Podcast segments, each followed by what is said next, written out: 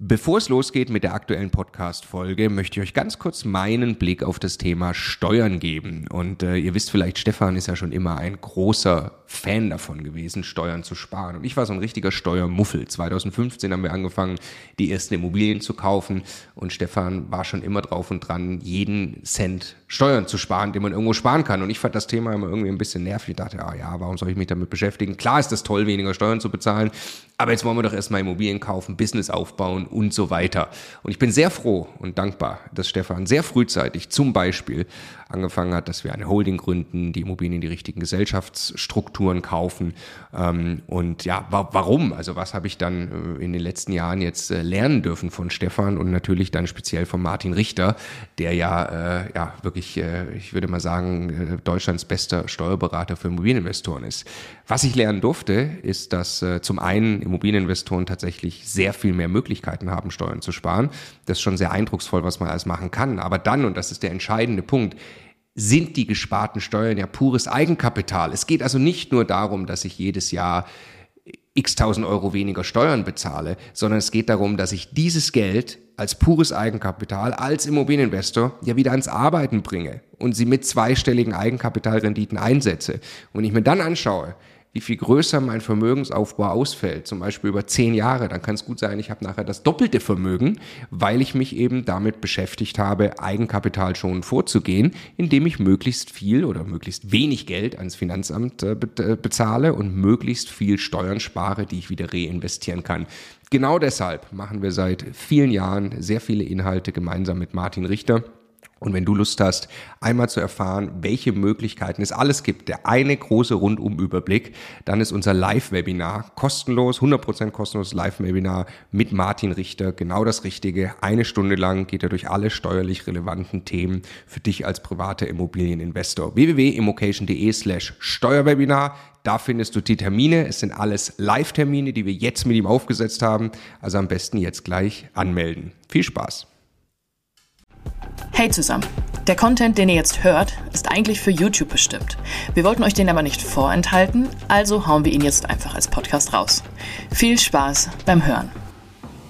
In diesem Video verrate ich dir, wie du durch eine höhere Abschreibung für deine vermietete Immobilie mehrere tausend Euro Steuern jährlich sparen kannst. Was ist überhaupt die Abschreibung? Nun, wenn du eine Immobilie kaufst, dann kannst du bei deiner Steuererklärung ja nicht den gesamten Kaufpreis von deinen Mieteinnahmen auf einmal abziehen, sondern man muss die Immobilie über einen bestimmten Zeitraum abschreiben und zwar einfach äh, dargelegt, es ist der Zeitraum, in dem sich die Immobilie verbraucht, in dem sie sich einfach abnutzt. Schauen wir uns das mal ganz kurz im Detail an. Zunächst mal müssen wir die Anschaffungskosten für die Immobilie ermitteln. Und das ist zum einen klar der Kaufpreis, aber auch die Anschaffungsnebenkosten. Und es sind ja die Kosten für einen Makler, die Grunderwerbsteuer, Notarkosten, Grundbuchkosten. Und Notar und Grundbuch, aber immer nur so weit, wie sie den Kauf der Immobilie betreffen oder den Eigentumsübergang.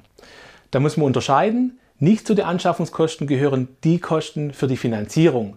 Also wenn ich gleichzeitig beim Notar eine Grundschuld bestelle für die Finanzierung, dann bekomme ich da in der Regel eine separate Rechnung und das gehört nicht zu den Anschaffungskosten der Immobilie. So, jetzt habe ich die Anschaffungskosten und jetzt muss man die aufteilen.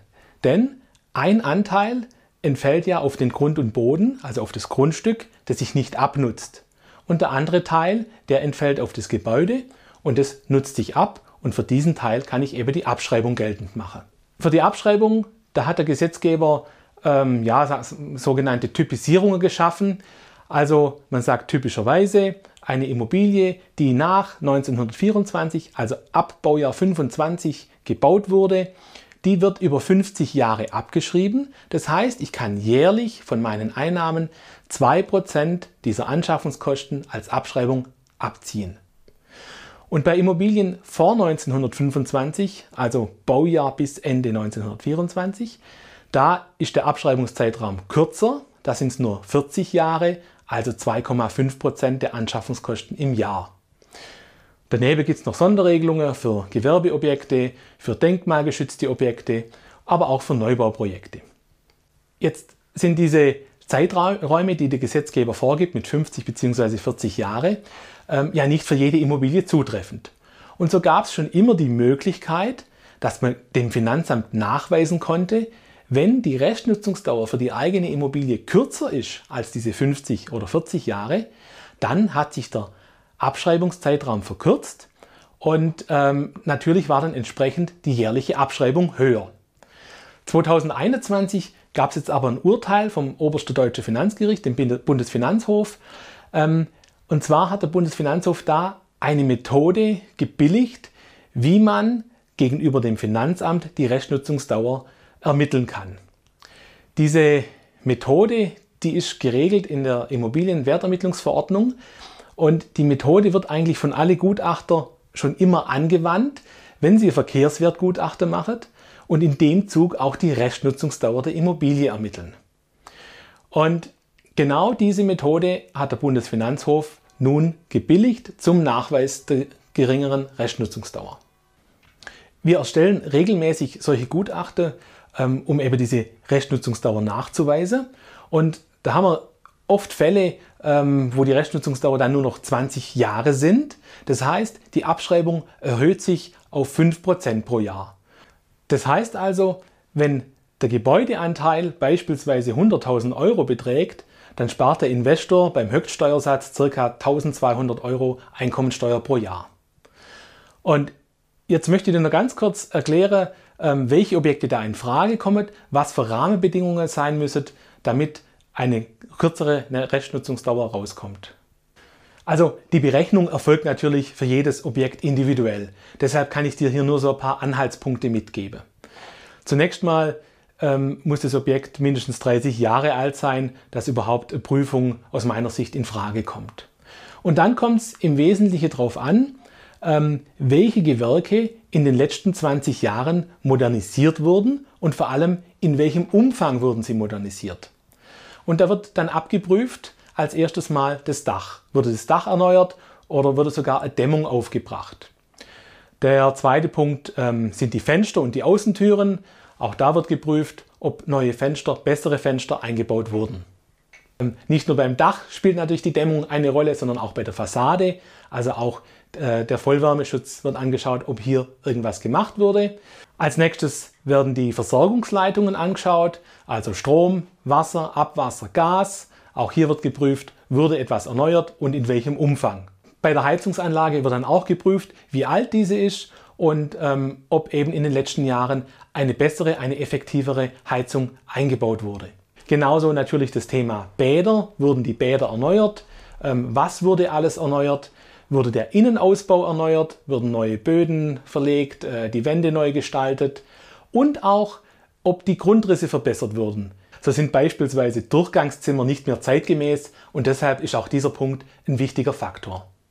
Und wenn du zu dem Schluss kommst, ja, das würde sich lohnen, ähm, dann gibt es verschiedene Möglichkeiten. Es gibt zum einen verschiedene Online-Dienste, kann man alles googeln, ähm, die sowas anbieten. Bisher wurden diese Online-Gutachten bei den meisten Finanzämtern anerkannt. Ich habe aber jetzt in letzter Zeit mehrfach mitbekommen, ähm, dass es zu Problemen geführt hat, wenn diese Gutachten ohne einen Ortstermin erstellt wurden. Und es gibt natürlich auch Sachverständigenbüros, die das Thema anbieten.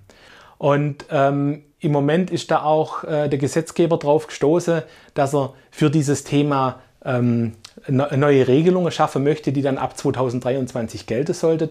Das heißt, da wäre mein Tipp, ähm, wenn das Thema spannend ist für dich, würde ich auf jeden Fall noch in diesem Jahr, in 2022 handeln.